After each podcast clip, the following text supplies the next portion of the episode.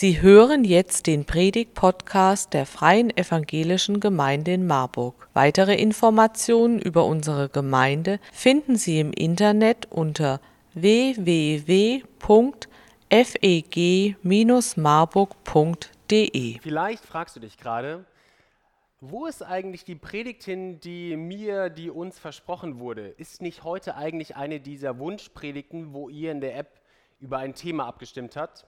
Müsste nicht eigentlich es heute um Geld oder um das Leid gehen?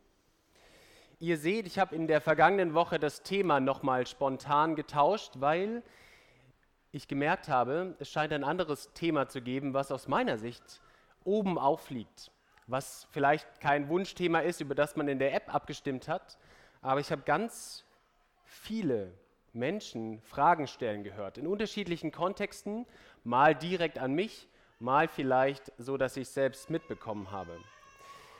Denn nach der Veröffentlichung unserer Vision und in der Vision haben wir eine Zielgruppe beschrieben, kamen Menschen und haben folgende Dinge gefragt. Sie haben gefragt, bin ich eigentlich zu alt für diese Gemeinde? Oder was bedeutet das für mich, wenn ich selbst keine Familie, keine Kinder, vielleicht auch keinen Partner habe? Gehöre ich eigentlich noch dazu? Wenn ich Single bin oder wenn ich schon Rentner bin. Und deswegen will ich heute Morgen über dieses Thema predigen. Über die Frage, ist das eigentlich noch meine Gemeinde? Vielleicht ist die Fragerichtung auch andersrum. Ist das eigentlich schon meine Gemeinde? Und ich will das tun mit fünf Gedanken, die alle mit V anfangen. Verunsicherung, Verbundenheit, Fokussierung, Verantwortung und Verständnis. Ihr seht, ich musste vielleicht die deutsche Rechtschreibung an der einen oder anderen Stelle ein bisschen beugen, damit es sich besser merken lässt. Ich starte mit Verunsicherung.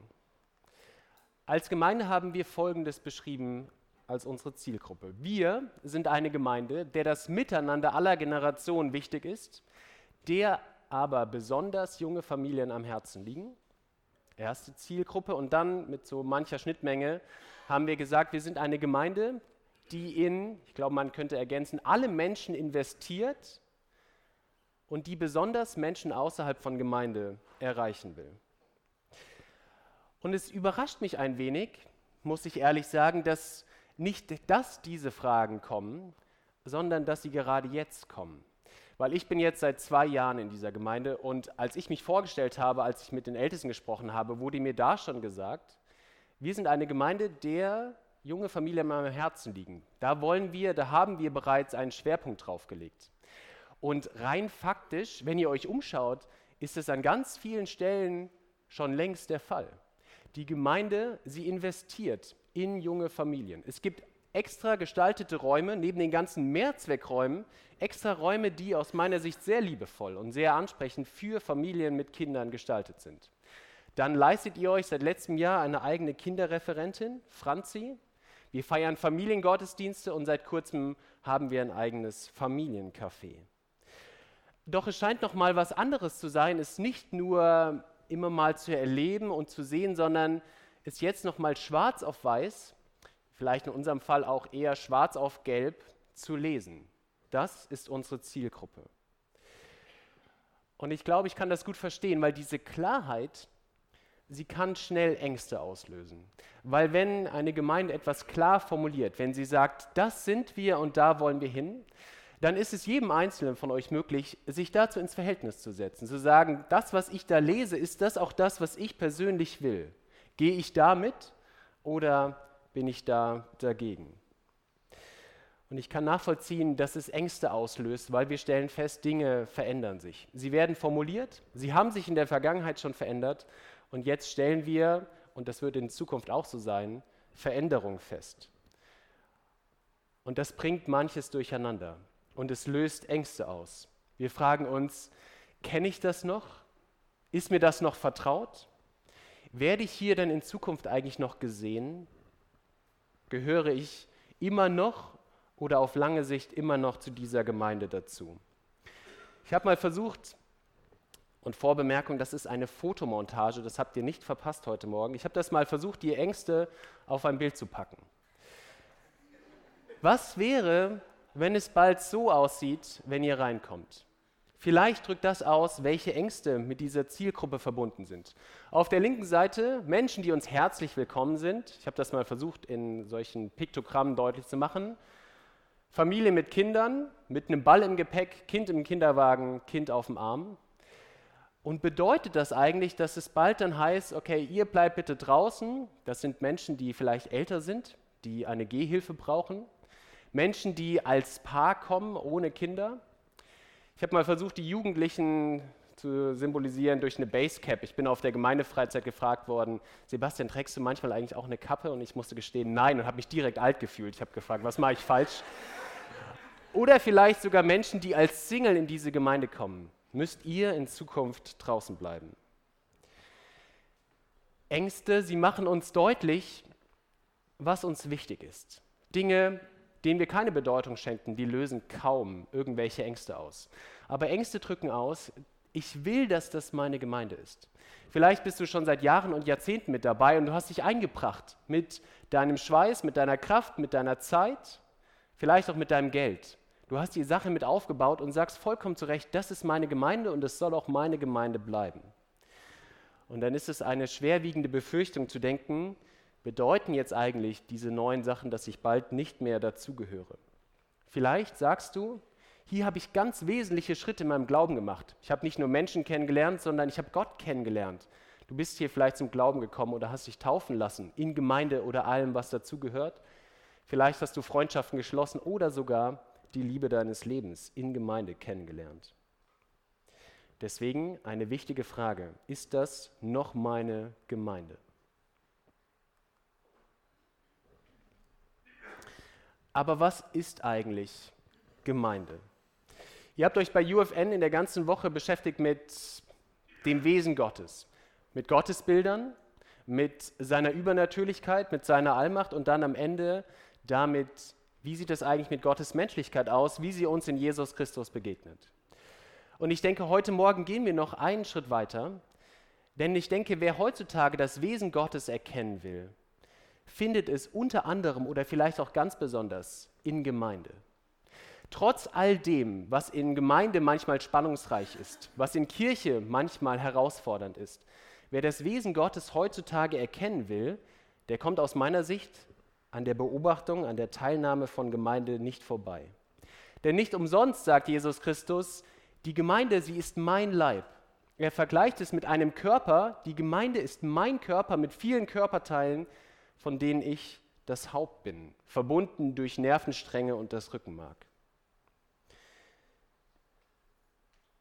Und in Gemeinde kommt Verbundenheit zum Ausdruck. Menschen werden Teil von Gemeinde, Menschen werden Mitglied, so wie wir es eben bei Melina gesehen haben, weil sie ausdrücken, ich fühle mich verbunden zu Gott, ganz persönlich, verbunden zu Jesus Christus und verbunden zu Menschen. Ich finde ein ganz starkes Bild in der Bibel, um diese Verbundenheit auszudrücken, ist das Bild von Braut und Bräutigam. Ich denke, die meisten von euch werden schon mal an einer Hochzeit teilgenommen haben oder vielleicht auch eine Hochzeit im Fernsehen verfolgt haben. Und da stellen wir fest, das ist ein ganz besonderer Moment, wenn Braut und Bräutigam zusammentreffen und sich am Altar das Ja-Wort geben. Tiefster Ausdruck von Verbundenheit. Man sagt, ich gehöre zu dir, du gehörst zu mir, nicht nur in guten, sondern auch in schlechten Zeiten. Und immer wieder gebraucht das Neue Testament dieses Bild, ganz prominent in Offenbarung 19, wo Jesus sagt, ich bin der Bräutigam, die Gemeinde ist meine Braut. Tiefe Verbundenheit. Und ich würde sagen, ja, du kannst auch alleine Beziehung zu Jesus Christus haben. Das geht. Du kannst alleine beten, du kannst alleine Bibel lesen, aber ich versuche das mal zu vergleichen. Ich würde sagen, alleine mit Jesus unterwegs zu sein, ist wie mit seinem Handy im Marburger Hinterland unterwegs zu sein. Ja? Du bist verbunden, wenn du oben auf so einem Berg drauf bist, direkt neben dem Funkmast. Ja, da hast du auch guten Empfang, vielleicht kannst du sogar das eine oder andere streamen.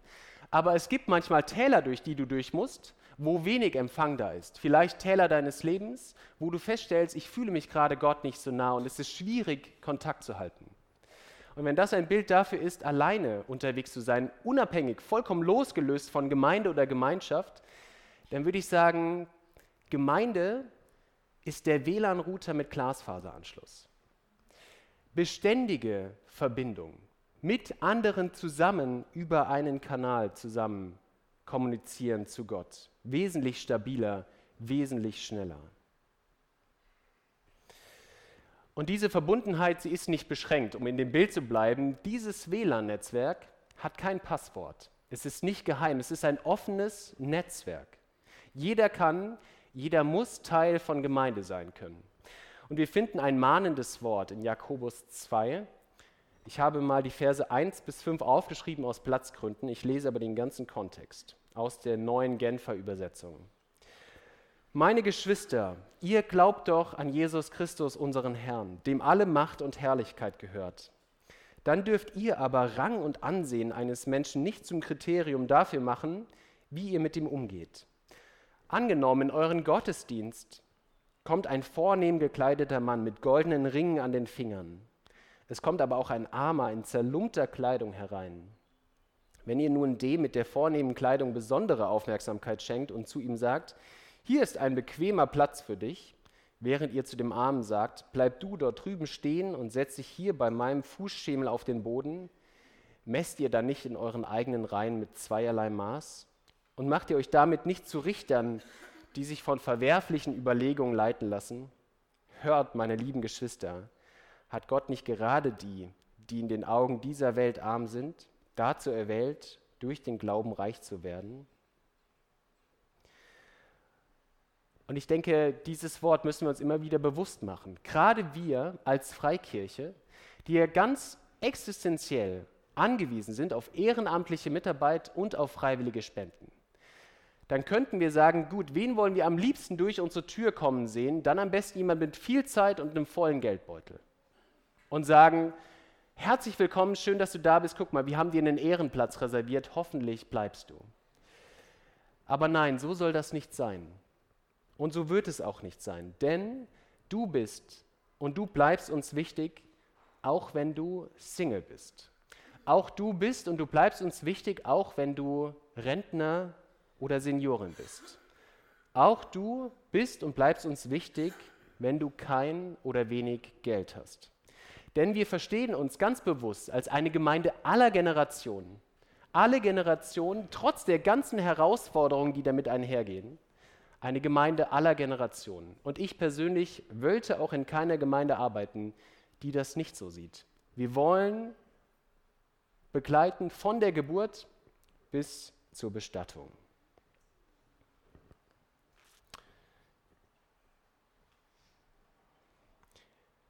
Warum dann aber eine Zielgruppe? Und müsste man dann nicht sagen, nach dem, was wir eben über Verbundenheit und offenes WLAN-Netzwerk gehört haben, müsste man dann nicht sagen, dürfen wir das überhaupt? Eine Zielgruppe beschreiben? Wenn wir auf Jesus Christus schauen, dann würden wir ohne, ohne Abstriche sagen, Jesus ist gekommen für alle Menschen in dieser Welt. Ohne Abstriche, universal. Jeder Mensch soll, jeder Mensch muss Jesus Christus kennenlernen. Und trotzdem stellen wir fest, so wie er mit Menschen unterwegs ist, legt er einen besonderen Fokus auf die Menschen, die ihn besonders brauchen. In Matthäus 9, ein Beispiel, sitzt Jesus mit den Zöllnern zusammen. Er ist bei Matthäus zu Besuch. Sie essen zusammen zu Mittag oder zu Abend und neben Matthäus, diesem unangesehenen Zöllner, sitzen noch andere Zöllner und Sünder da. Und die Pharisäer, sie schauen sich das an und fragen, warum widmest du eigentlich besonders viel Zeit dieser Gruppe von Menschen? wäre es nicht viel besser, allen exakt gleich viel zu geben oder vielleicht sogar uns Pharisäern oder Schriftgelehrten besonders viel Aufmerksamkeit? Und Jesus sagt, nicht die Starken brauchen den Arzt, sondern die Kranken. Geht und denkt einmal darüber nach, was jenes Wort bedeutet. Barmherzigkeit will ich und nicht Opfer. Dann versteht ihr, dass ich nicht gekommen bin, um Gerechte zu rufen, sondern Sünder. Wenn wir als Gemeinde eine Zielgruppe beschreiben, dann denke ich, folgen wir dem Beispiel von Jesus, dass es Menschen gibt, die uns besonders brauchen. Und ich verdeutliche das nochmal an dem Bild von eben, diesmal ein bisschen anders. Ohne Zielgruppe, ohne Fokus sieht man verschwommen. Man weiß nicht so genau, wo gucke ich jetzt eigentlich hin? Wo richten sich die Blicke von vielen Leuten aus der Gemeinde aus? Mit einem Fokus kann man relativ gut bestimmen, wo schauen eigentlich die Leute hin. Ohne dass ich jetzt eure Iris tracke, würde ich sagen, bei den meisten weiß ich, wo ihr hinschaut, weil wir einen Fokus haben. Und um euch zu beruhigen, das ist auch keine moderne Erfindung. Wir gehen mal viele Jahre zurück. Aus der Gemeindechronik aus dem Jahr 1957. Wer war da schon geboren? 1957, ihr seht ein paar, nicht alle. Das hätte jetzt auch überrascht, oder? Dann hätten wir andere, ja. 1957 hat die Gemeinde schon Folgendes gesagt. Die Entwicklung der ersten Jahre weist deutlich aus, dass die Betreuung von Studenten und Geschwistern, die aus beruflichen Gründen nach Marburg zogen, sowie die Aufnahme von Vertriebenen und Gastarbeitern besondere Möglichkeiten und besondere Aufgaben der Marburger Freien Evangelischen Gemeinde sind. Eine klare Zielgruppe sie schafft Klarheit darin, was wir als Gemeinde tun und was nicht. Weiterhin sind alle bekommen, aber es beeinflusst, wie wir Dinge gestalten was wir für Angebote schaffen und welche wir nicht schaffen. Wenn wir sagen, wir sind eine Gemeinde, die offen ist für Gäste, dann reicht es nicht zu sagen, herzliche Einladung zum Kaffee nach dem Gottesdienst, sondern wir müssen auch sagen, wo findest du eigentlich den Kaffee? Ist da Koffein drin und kostet der was? Wenn wir sagen, wir sind eine Gemeinde, die offen ist für Kinder, dann bedeutet das ganz grundsätzlich, dass Kinder das gleiche Recht auf Lautstärke haben wie wir ein Bedürfnis haben nach Ruhe. Das muss man miteinander ins Gespräch bringen. Aber wenn ich mir meine Kinder anschaue, würde ich sagen, meine Kinder, wenn sie natürlich sind, ausgelassen, dann sind sie fröhlich und laut. Und dann müssen wir sagen, grundsätzlich gestatten wir ihnen das Gleiche. Sie haben das gleiche Recht in unserer Gemeinde laut zu sein und müssten zu uns sagen dürfen, freut euch mal mehr, seid mal ausgelassener. Warum sitzt ihr alle so schweigend hier rum? Wie wir vielleicht sagen, könnten wir während der Gebetsgemeinschaft ein bisschen Ruhe haben. Beides muss einander, miteinander ins Gespräch gebracht werden. Und wenn wir sagen, wir sind eine Gemeinde für Familien, dann brauchen wir breite Parkplätze, Kindersicherung in den Steckdosen und bereitgestellte Windeln in unserem Eltern-Kind-Raum.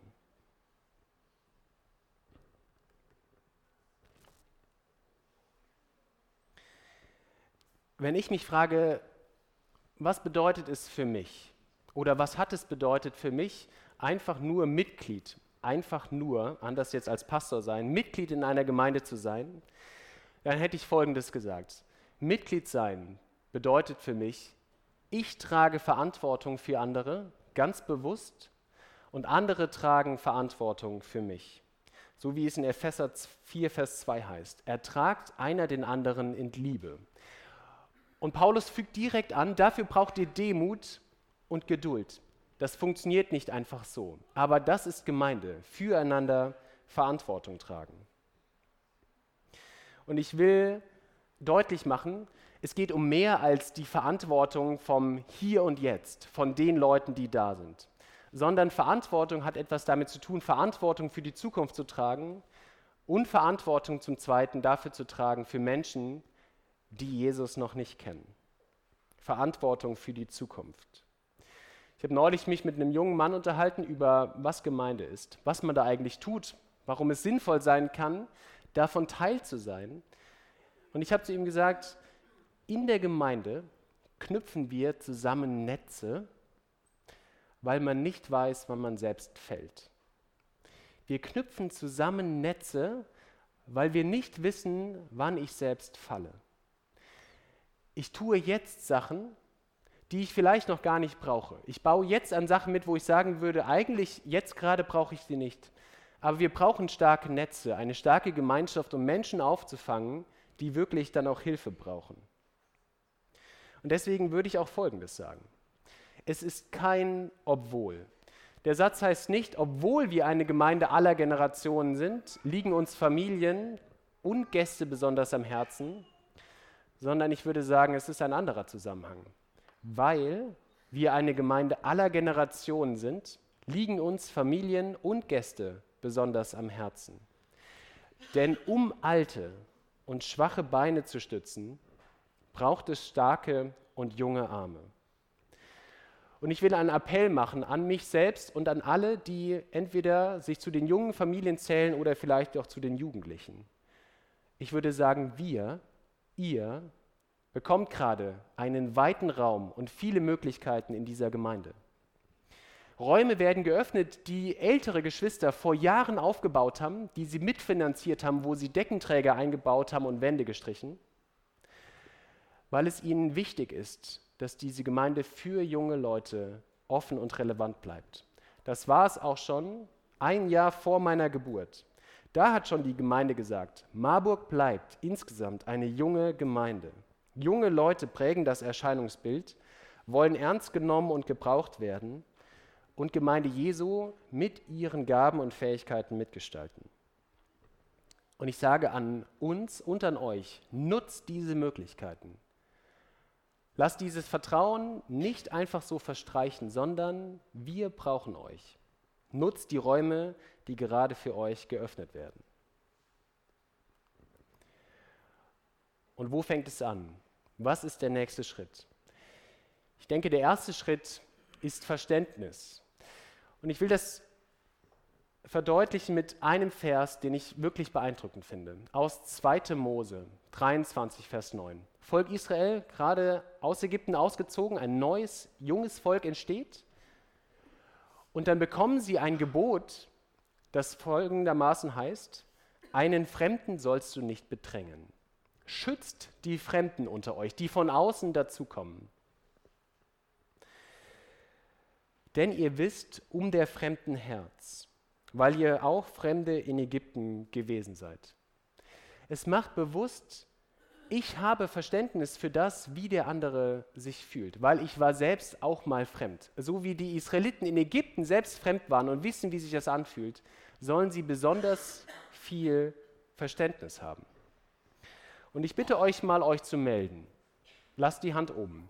Wer von euch sitzt hier weil er als Kind von Jesus Christus gehört hat und gesagt hat, ich bin irgendwie dabei geblieben. Meldet euch mal.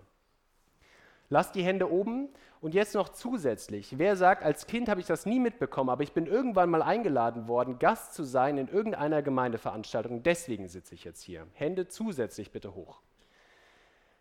So, und jetzt schaut euch mal bitte um.